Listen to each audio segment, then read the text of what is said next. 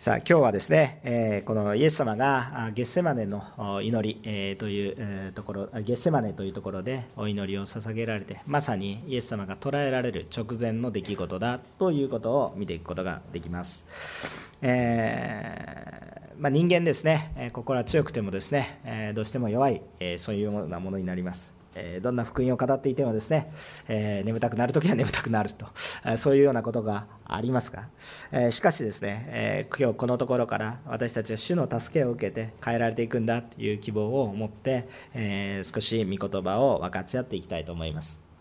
さあ私たち、えこのイエス様を覚えると主を信じる者は、え喜びが湧いてきますね、え基本的に私たちの救い主であり希望でありまた私たちの見本でもある。この方を見る。ということが一番大切です。ですから、新約聖書の一番最初には、4つの書が、やっぱりイエス様ってどんな方だかっていうことを多角的にいろんな視点から、イエス様のこと、イエス様のこと、イエス様のことって一番最初に新約聖書に書いてある。それは、イエス様の話が一番重要だからですね。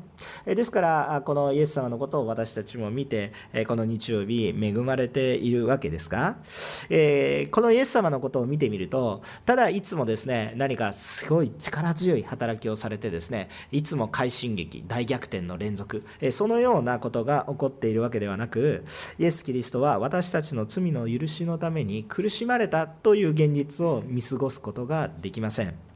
この苦しみというものは私たちの想像を絶するものです。で私たちはこの苦しみをいつも軽く見積もりますが、えー、重く見積もった方が良いということですね、えー、私たちは主イエス・キリストが一体何を思いその時に何をされたかということの奥義を知っていくともっともっと幸せとなりますなぜならばそんなような苦しみを通してもまた愛する価値のない私たちをさえも神様はイエス・キリストは私たちを愛してくださりその愛というものをただの心で留めておくことではなくまさに実践された方であるからです。ですからこの方を見ると私たちは喜びます。しかしこの方が苦しまれたという事実を私たちが無視することができないので私たちは決して喜んでばかりいるわけではなく苦しく悲しい現実にも私たちは目を留めていくことが必要となってくるということを覚えなければいけません。その悲しい事実っていうのは何かっていうと罪の現実です。私たちはどんなにきれい事を言ってもやはり目の前に私たちに突きつけられるのは罪の現実ということです。思いは綺麗でも実際やってることは違う。理想と現実のギャップの中で私たちはあ失望するどころか絶望にまで至るほどに本当に苦しいものとなってきます。しかし、主イエスはその苦しい現実の中においても、祈りにおいて備え、神の御心に従うことを私たちに示してくださっています。今日、このように聖書が残されている、このことも私たちを、このことを通して、まるで追体験するように、そのように私たちに、神様のことを覚えなさいというふうに導かれています。私たちも私たちの人生の中で、困難なことが非常に起こることが多いでしょう。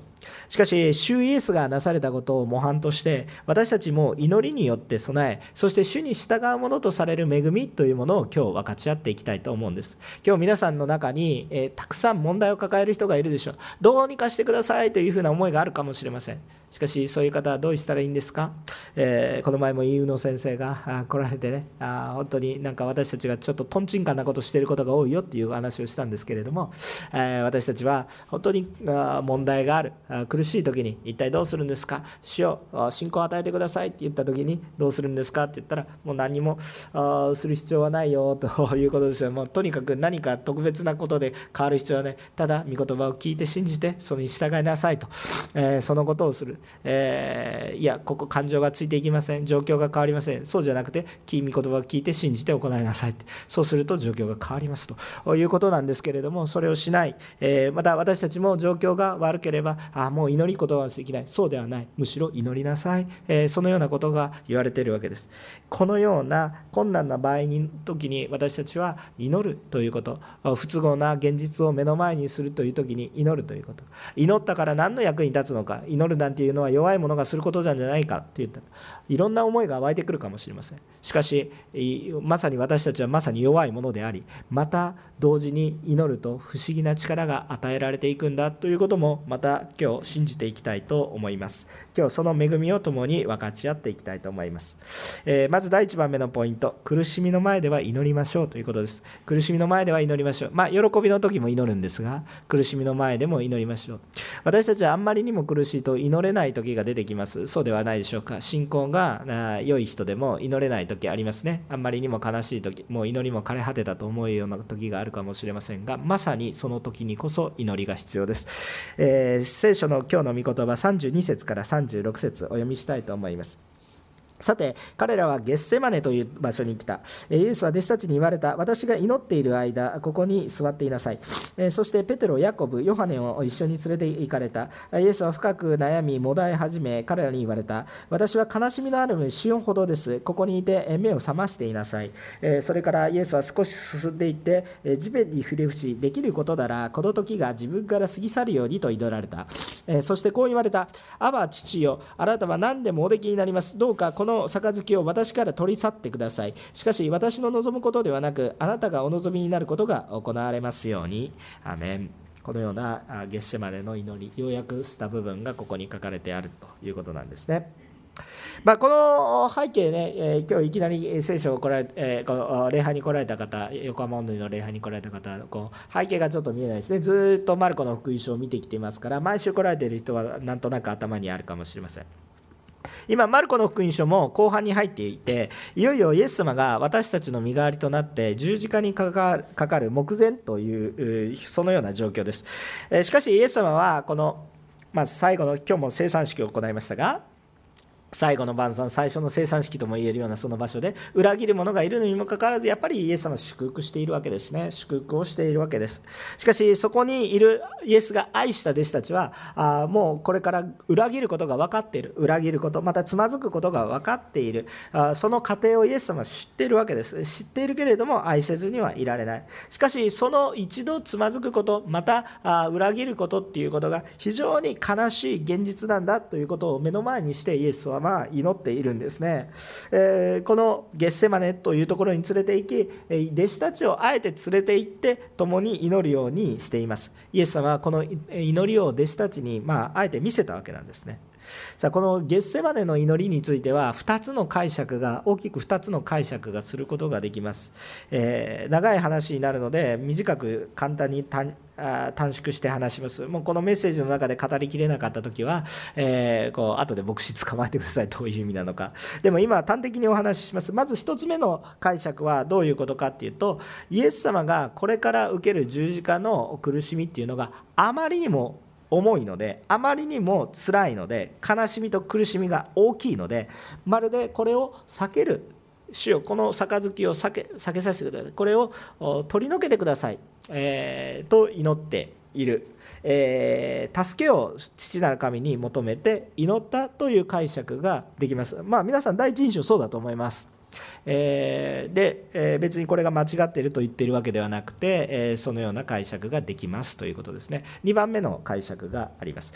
もう一つは一体何かと言ったら父なる神様は全能なる神様です。このイエス様の苦しみさえも取り除ける方法があるかもしれません。が父なる神様のご計画もイエス様の心もこの苦しみを通して人々を救救うという宣言だというふうに理解することができます。もう一回言いますね。一つ目のところは何かって言ったら、イエス様がこれから受ける悲しみと苦しみがあまりにも大きいので、えこれを、これを人々の全世界の人々の罪を背負うということはそれぐらいのことなので、できることなら避けたいというふうに主に祈ったという、えこういう祈りですよね。こういう解釈。でもう一つは、えこのもう一つはちょっと難しいんですけど父なる神様は全能なる神様です。イエス様の今これからあまりにも大きい苦しみに向き合わなくてもいいようにできるかもしれませんがイエス様ご自身も天の父なる神様もそれをお望みではなく同じ思いとなってこの苦しみを受けますという宣言だというふうな理解です。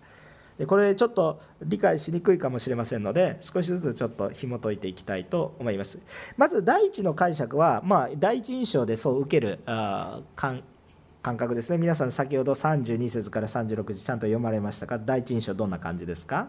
例えば35節とか見てみるとこの時が自分から過ぎ去るようにと祈られたとこ書いてあるわけですからあこう本当は受けないで過ぎ去っていく、まあ、通り越すパスオーバーする、えー、過ぎ越していくように祈ってるんだなというふうに思うんですよね。だから第一の解釈についてはあんまり、えー、こうたくさんのことを説明しなくても私たちが感じることのできる、えー、この理解だということですのであんまりこのメッセージの中で深くいらなくても感情移入ができるかなというふうな解釈ですね。で別に間違ってると言ってるわけではないんですが、えー、分かりやすいです。ということですね、えー最初の解釈っていうのはこのイエス様が追われる苦しみが大きさがあまりにも大きい。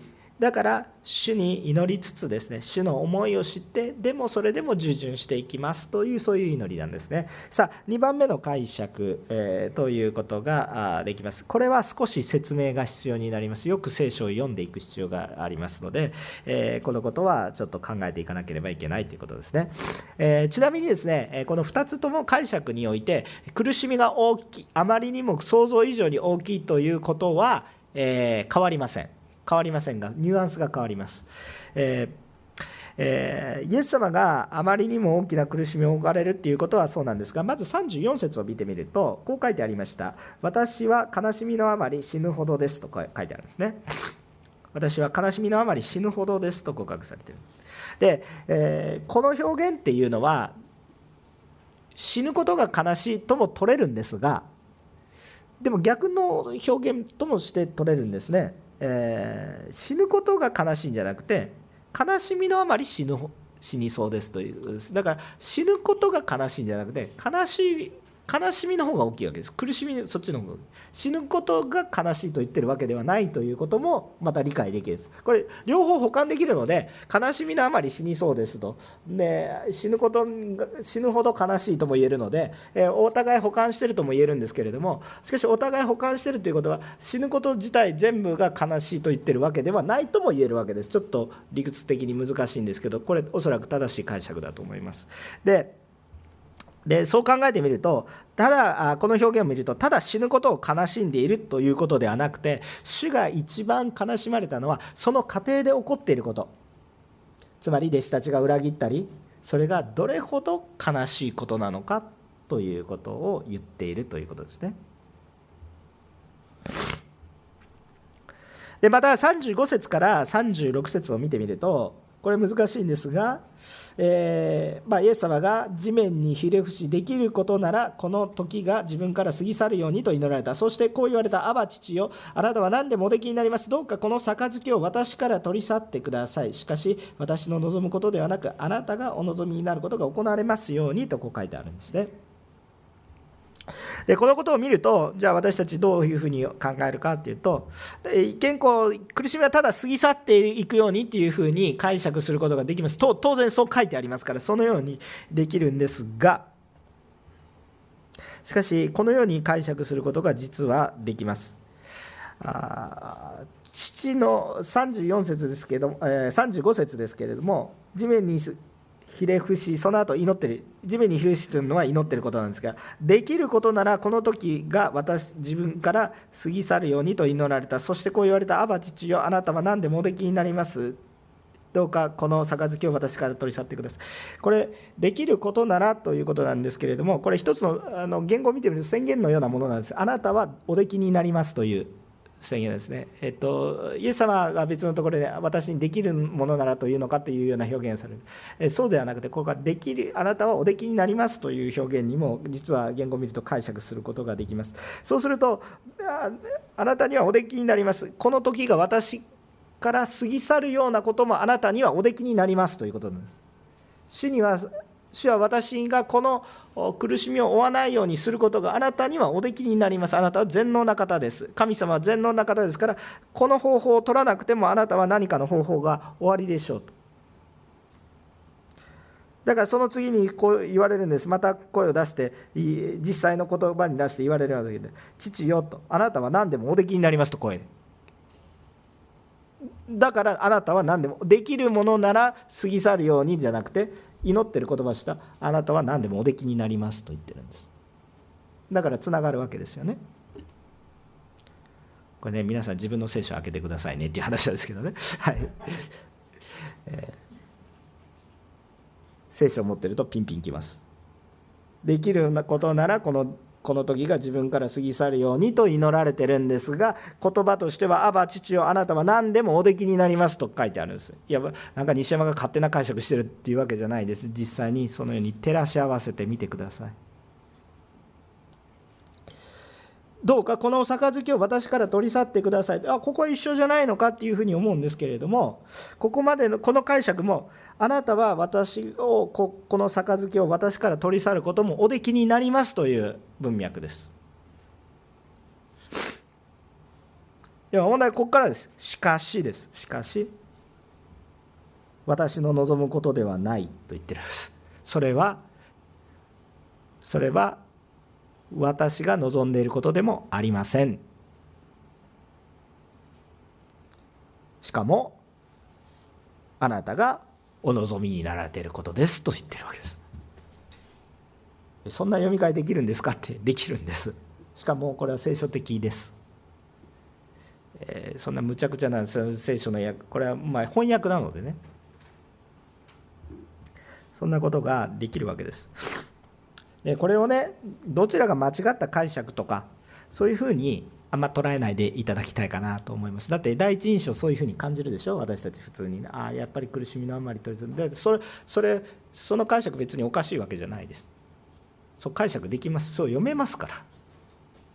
ものすごく頭が良くないと聖書読めないっていうふうになるとちょっと問題が起こります。そう読めますから。しかしでも読み込んでいくとあちょっと別の面も見えるな。ということが分かってくるということなんです。じゃあこの中においてどういうふうに思えていけるかって言ったらこれがもう人間として見ているのか人間として解釈するのかそれとも神様として解釈するのかっていうことで大きくその解釈が変わるということです。でもイエス様っていう方はですね弱さを持ちけれども全能なる神様としてここに来られていますからこの2つが私たちの常識では相反するような常識ですがしかしこのことが起こるのがイエス様ですということなんですね。これをま受け入れていく必要があります。間違いのないことは一体何かっていうと神様であり絶対に引き裂かれることのないこの関係性である神様です。もうもう一番強いつながりって言ったら神様の三位一体の関係なんです。神様の愛の関係が一番こうイエス様と父なる神様のこの関係もう世界の何の結合よりも一番強い。ダイヤモンドの結晶そんなの全然もう比べ物にならない。一番強いえ結合、えー、これが引き裂かれるっていうことはどういうことか。引き裂かれない。絶対に引き裂かれないものが引き裂かれるっていうことはどういうことかって言ったら相当な私たちの想像を絶する苦しみが私たちの救いに必要だったんだということが分かるわけです。ですからこの想像を絶する苦しみに私たちがこう見ていく時にこの苦しみっていうのを人間側の理解からするとイエス様が苦しみますよね。あまりにも苦しいからっていうことを思うんです。しかしイエス様がここでもし先ほど2番目の解釈の中に言われてこの苦しみは私が苦しむとかいう話じゃなくて誰が苦しむ話になる？もちろんイエス様が苦しんでおられるんだけれどもイエス様が苦しむんだけど愛する一人子を罪人のために送らないといけない父の痛みを苦しんでるんです。きょとんとした人いるかもしれませんが。私たち大体祈る時に祈る時に私たち大体「なんで私がこんな苦しんでるんですか?」って。祈るんですよ。全然悪くないです。祈ってください。そのように祈ってください。むしろそう祈るべきです。大丈夫です。それが別に間違ってるわけではないです。正しいことですむしろ。主よなんで私こんなに苦しいんですか。どうぞ苦しみを受けないように助けてください。そう祈れと主の祈りにも書いてありましたよね。私を試みに合わせないでください。祈っていいと。祈っていいんです。祈るならば主に祈りないといけない他のわけのわからん偶像とかに祈るんじゃなくて主に祈る。正しいことです。でも祈りを続けていくと私たちの心の中に何が変わるかって言ったら私たちの視点ではなく神様の視点が回復していくんです。だから神あなたの御心お願い通りにっていう御心の通りにっていうふうになりますけどイエス様が苦しまれるんですけど愛する一人子を罪人のために送らないといけない。父の苦しみがイエス様は苦しくて引き裂かれそうだということです。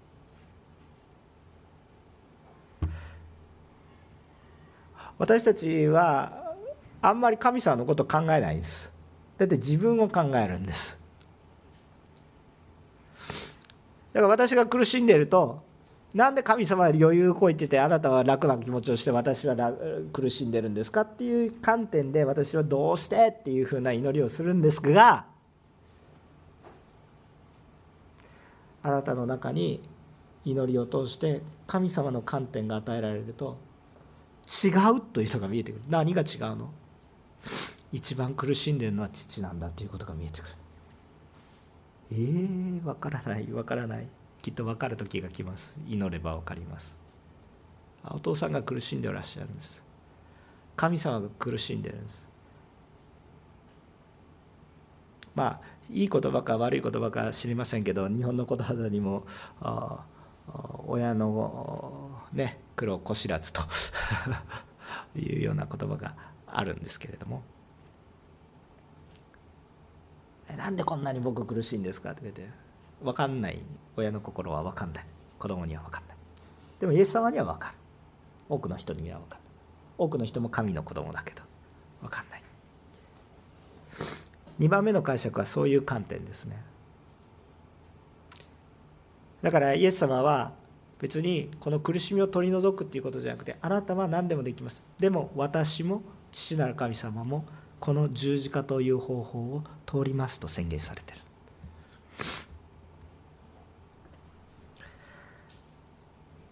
イエス・キリストはこの向き合う価値のある激しい苦しみ、まあ、向き合う価値のない苦しみじゃなくてね。向き合う価値のある苦しみに正直に正面から向き合って主を主の御心を求めてお祈りをされています。これでどちらの解釈もできるわけですけれども。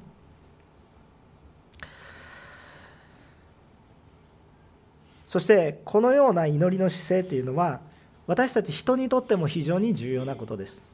人にとっても非常に重要なことです。だから弟子たちを連れてきたんです。だって一人で祈ってて誰も知らなかったら聖書にも残らないじゃないですか。これを教えたかったんですよね。だからこそイエス様は弟子たちを連れてきたんです。まあ弟子たち寝てたんですけど 寝てたけどまあそれでも一応断片的に分かる。ですからここで弟子たちがいたということを通してイエス様はこの苦しみの時あえてそれをお見せになられたんです。皆さんリーダー苦しんでるところを見せたいと思いますか？まあ私の何かしらのリーダーなんですけど。どっちかというと見せたくないでしょ？ね。メッセージ作る時に七点抜刀してる姿とか見て別に見て見て恵まれ,、まあ、恵まれないですよ。多分ね。なんかもうわけのわからん格好しながら「わあ」とか言ってそんな格好しながら聖書読んでるのみたいな感じ まあそんな感じですけれども。あそんなところ見ても恵みにならないんですよ。だから見せないですよ。でもイエス様は見せてらっしゃるんです。もうひざまずいて祈ってしよって。父よって。父ちゃんって。祈ってるんですよ。みんなイエス様のそんな姿どっちかというと見たくないですよね。かっこいいところバーンってやってるかっこいいところ。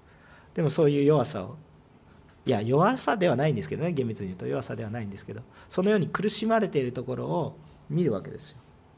でもなぜそれをあえて見さしたかって言ったらこれは私たちに祈りの必要性を感じさせるためですね。教えるためでもあります。だから今日私たちはどうしたらいいのかって言ったら私たちは困難を前に祈ってください。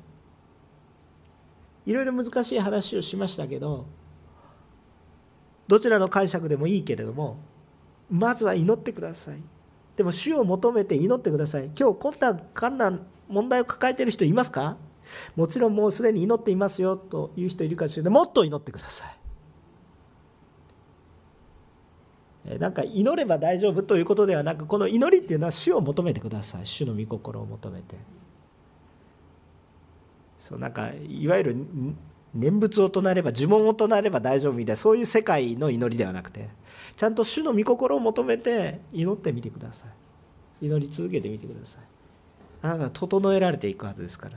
その困難が過ぎ去るかどうかはまた別の話です。実際実際過ぎ去らないじゃないですか。そうじゃなくて困難を通り抜ける。その力が与えられていくようです。祈りを通して困難が取り去られることもありますがそこを通り抜けていく力が祈りを通して与えられていくんです。祈りを通して私の力私の思いというところからそのような思いに変えられていくんだということを私たちは知っておきたいんだということなんです。今日私たちはこの困難を前にして特に困難が深刻であればあるほど祈らなくなるんですけどそうじゃないです。今のうちに学びましょう。困難が深刻であればあるほど祈るんです。祈ったところで何の力もない。全く逆です。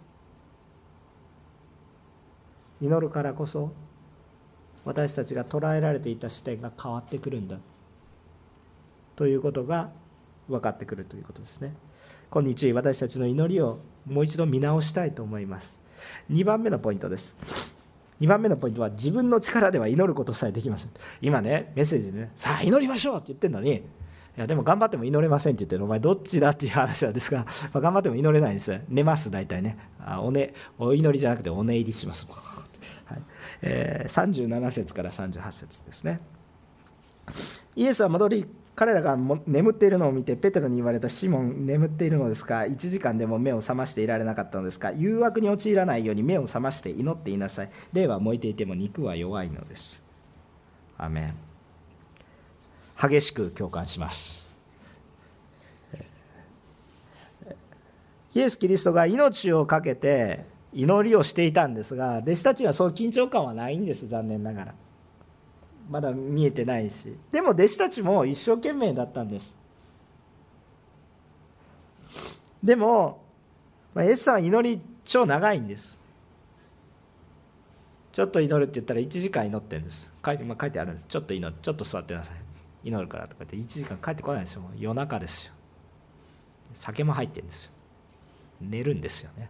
静かなそれはもう当たり前の話です。ほんでこう難しいわけです。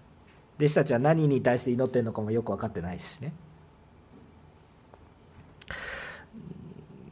大変なんですよ。でこれ祈ることは分かる。でもねペテロたちもねペテロをはじめ弟子たちっていうのはちゃんと覚悟も実際あったんです。えっと31節を見てみると今日読んでないんですけどたとえ一緒に死ななければならないとしてもあなたを知らないなどとは決して申しませんって言ってるわけです。実際その覚悟があってみんな私も私もっていう状態になったんです。生産式の時にね。まああの杉越の晩餐の話ですけれどもしかし最初の生産式ですよね。明確に示される。でその時にそのようなことが起こっていたわけなんです。彼らは真剣だったんです。だからイエス様がまあ祈りに行こうって言ったって祈りに行ったんですよ。真剣で。でもまあ人間的な努力っていうのは限界があるんだ。眠気に勝てないんだ。限界がありますよね。私のメッセージは素晴らしくないので眠気が襲ってくることもありますがどうぞ寝てください。大丈夫です。で限界があります。それは牧師のせいですから気にしないでください。でも恵みを受けます。限界があるわけですよ。この話聞けないみたいな。限界があるわけ。人間の努力が悪いと言ってるわけじゃないんです。人間の努力が無駄だと言ってるわけではないです。限界を知りなさいと言ってるんです。何でもできるわけではない。全てできるわけではない。無限の可能性があるわけではない。残念ながらだからそんな夢物語みたいなこと。ああ小さな子供には無限の可能性はないです。無限の可能性はない。ただ主にあっては違うということだけは告白したいと思いますね。ここで言ってるのはさあ祈れ祈れって言ってるけど自分の力では祈ることができない。だからもう祈る必要はないんじゃないですかってそういうことを言っているわけではありません。祈りは私たちの中に必要なことです。じゃどうすりゃいいんだっていう話ですよね。祈れって言ってるのにねなんかお前悪いこと起こってるだろう。力ないんだろう。祈ってないからだみたいになったらもう祈ってますよみたいな感じでね。どうしたらいいのみたいな感じになっちゃいますよね。私たちは本当にまともな祈りもできないようなものなんですね。しかしここで特徴的なことは一体何かっていうと同じ言葉がキーワードが繰り返されます。目を覚ましていなさいということですね。目を覚ましていなさい。ということですね。この目を覚ますっていうことは肉体的にこうね体的に覚醒しているということも意味するんですがそれ以上に霊的に目を覚ましているということです。じゃあ何に目を覚ましているんだということは何かって言ったらあまず私の努力でもっと祈れということではないということだということです。私の私の努力でもっと祈りましょうもっと祈りましょうということではない。もしそうであったら書いてあった通り霊は燃えていても肉は弱いということに到達します。じゃあどうしたらいいんでしょうか？根本的に主に助けを求めてくださいっていうことです。根本的に主に助けを求めてください。祈れること祈る祈るそれ自体も祈りなんですが私がこれをできるようにしてくださいじゃなくて根本的に祈っていることすらも主の助けが必要なんだ。目を覚ますことそれそこに目を覚ましていく。あ私には主が必要。何をするにも主が必要。ちゃんと目を覚ましてそこに目を留めないといけない。また主がそれをなされるところに緊張感があると目が覚める。緊張感があると目が覚めるでしょ皆さんどうですか？緊張感がないとまあ緊張感があっても寝ちゃう時は寝ちゃいますけど でも緊張感があると目を覚ますことができます。今何が起こっているのか霊的な現実を見た時に私たちは目を覚ますことができるんです。今じゃあ何を言いたいかというと皆さん進めてるのは祈りなさいということを言ってる。でも人間の力で祈ることができませんと言ってるわけ。じゃあどうしたらいいんですか？主に助けを求めて祈りなさいということです。じゃあそれはいつですかって言ったら今ですって言ってるんです。今目を覚ますんです。今目を覚ます。今目を覚ます。今どういう現状になっているのか。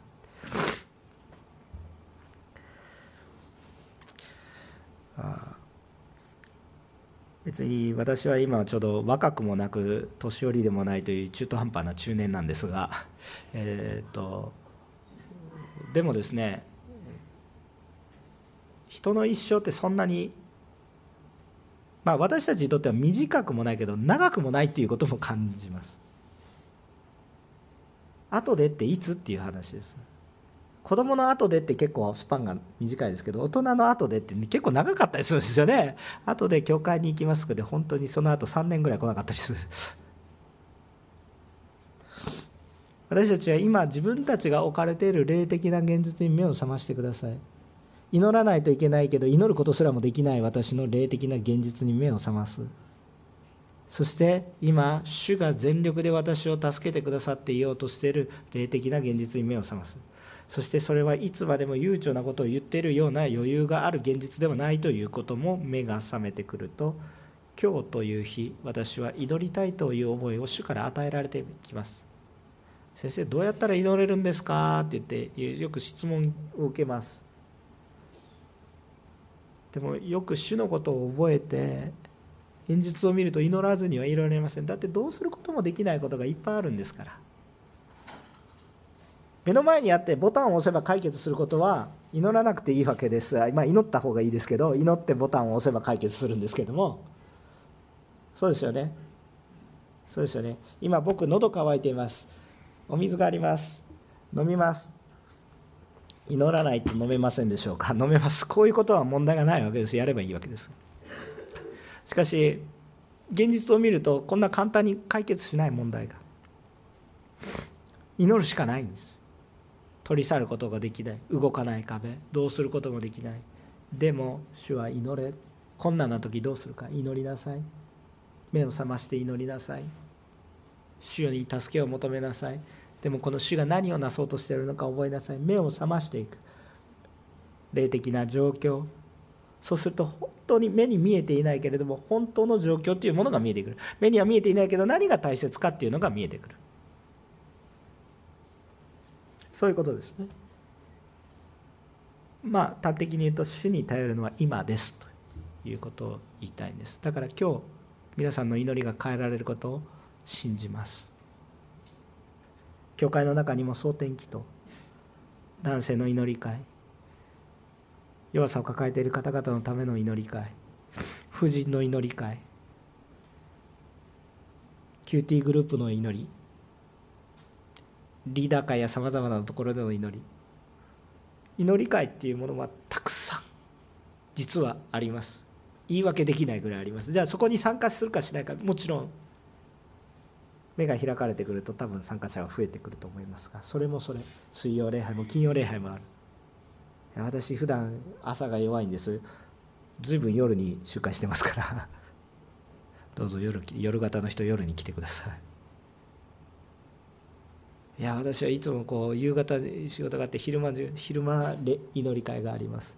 いや私朝方なんですが朝礼拝があります。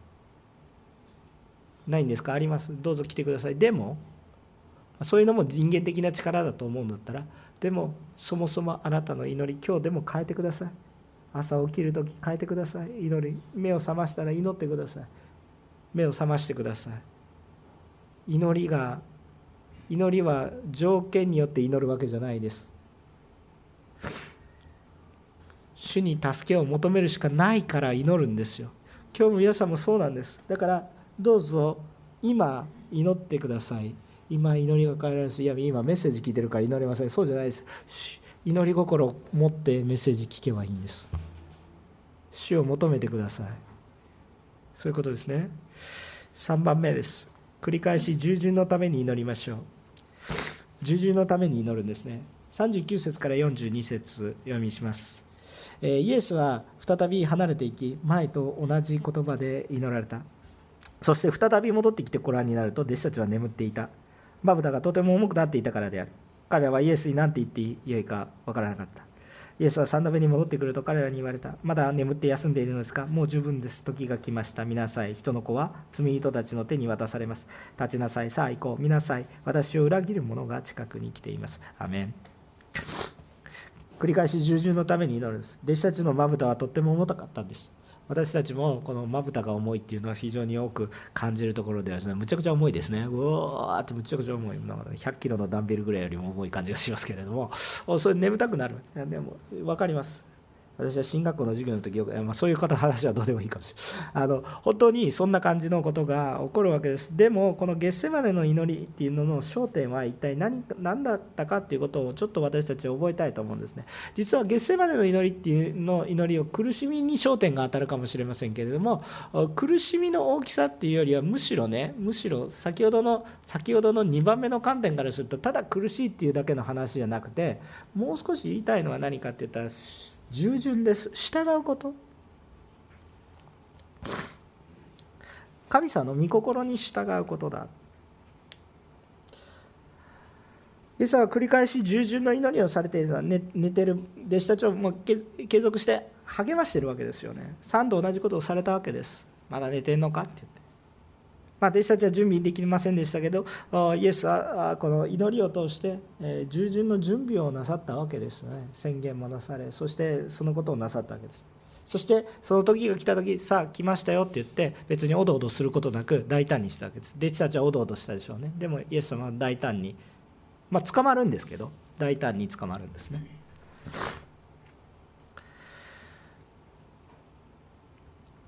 祈っていると私たちの中に起こってくる出来事変化が何かっていうと従順です。そのそのどちらの解釈が正しいかっていう話ではなく私たちが祈っていると私たちの思いが主の思いに変えられていくんです。主の思いに変える。最初最初って言ってもいいんですけれども最初はもうなんでなんでなんでって思うんです苦しみがあるとなんでなんでなんでって思うんですよ。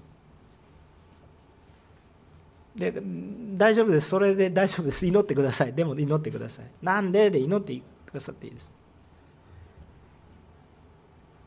でも繰り返し祈ってください。私の願うことではなくあなたの身思いがあって。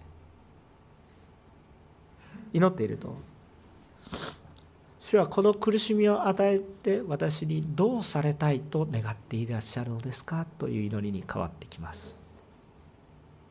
主はこの苦しみを通して何を私にさせてくださるのですかっていう祈りに変わってきます。なこの状況は何ですか？状況を変えてください。神様この状況の中に置かれた私の中に何ができるのか教えてください。主の御心を教えてください。そのような祈りに変わってくるんです。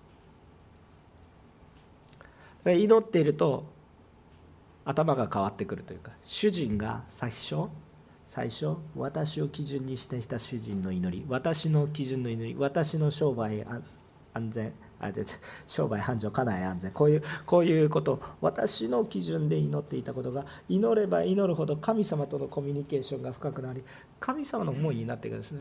もう祈ることすら自分の力でできないですからね。ね。主によって助けられて祈ってそうすると主の主の思いに私たちが変えられていくんです。最初私が苦しんでるなと思っていたずっと祈ってると違う。愛する子供を見て愛する子供が苦しんでいるんだったら親はどれぐらい苦しんでるだろうか。変わってあげたいと思うほど苦しんでいるっていうことを頭の中で分かってくるようになると。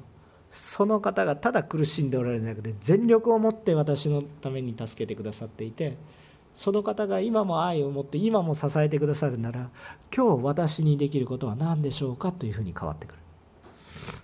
視点が変わるということですね。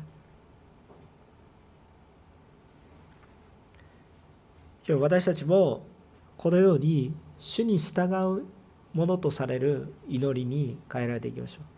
祈らない理由は皆さんいくらでもつけていけますから。眠いから。眠いから一番ビッグにきますよね。もう一番やばいです。もうこれね。もうまぶた超重いですから。もうすぐ寝ます。すぐサボります。もうこれこれ一番大きなことです、えー、まあ、でもでもね死に助けを求めて祈る祈らないとやっていけないんですよ。神様の御心なんて分かんないんですよ。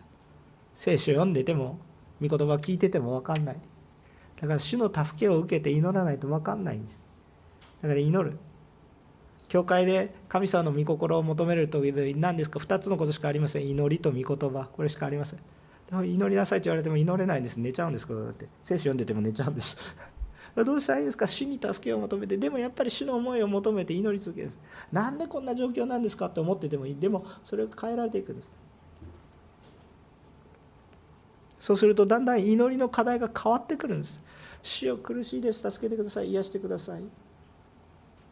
もちろん主は助け主であり癒し主であり導き手でもありますからそれもなしてくださいます。でも一方で一方で私たちが変えられていくと主をこの苦しみを通してあなたがなしてくださることに期待します。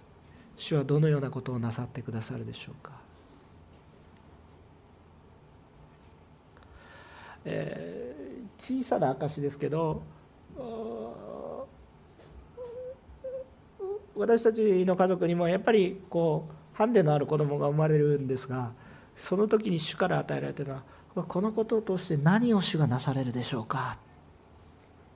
最初大丈夫育てていけるかなとか思ったんですけどいやこのことを通して何を主がされるでしょうか。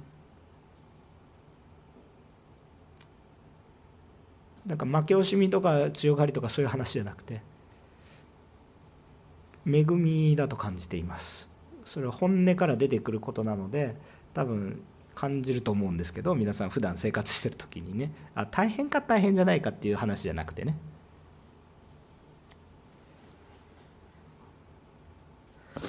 今日私たちにも祈りが必要です。祈るべきは後でではなくて今。今日目を覚ましてください。自分の力でやろうとしないでください。じゃあ寝ますから。疲れるからね。寝るんです。自分の力でやって「ああ」って祈ると疲れるから「うわーしゅー」って言って叫び続けてると「うー」ってなってもう全然全然声も出なくなってきます。あの自分の力ではなく主によって祈ってください。いい加減にだらだら祈れって言ってるわけじゃないでしょ。イエス様だらだら祈らなかったでしょ。でも主の助けによって祈ってください。イエス様は繰り返し祈られました。私たちも繰り返し祈りましょう。従順のため。に同時にイエス様が弟子たちをさあ起きろ起きろ起きろって何度も助けてくださったように私たちも今日起きろ起きろ起きろって今日も助けてください。また寝ますよ。きっと寝ます。でも大丈夫。もう一回起きろって言ってくださいます。でもその時に気づいた時に今日今日今今っていう時に祈り続け死に助けを求め続けていきましょう。私たちは私たちの祈りの課題を握って祈るというよりも主の祈りの課題をまさに主の祈りを持って祈るものと変えられていきたいと思うんですよね。そうすると主のビジョンを祈るようになりますね。今日私たちの目の前にいろんな祈りの課題があります、えー、課題が何とかしないといけない、えー、家族の問題家族の救い。もちろんそれはすごく重要な祈りの課題ですが全部祈りましょう。でもそれを含める神様のビジョンも祈りましょう。神様のビジョンが私のその小さなところだけで終わることではないでしょう。きっとその皆さんの小さな一つ一つの出来事を通して神様のビジョンがあるんです。この横浜の地にまた日本の地に私たちの家族全体に一族にある神様のビジョンっていうものを祈っていくんです。イエス様はこの杯が取り除けられるようにということではなくこの杯のど真ん中を通っていけるようにって祈ったんです。だから今日も私たちこの大きな宣教の土地においてこの土地でクリスチャンほとんどいないこの土地において祈れることに感謝しましょう。共に主のビジョンを求めてお祈りをします。弱さがあってもお祈りします。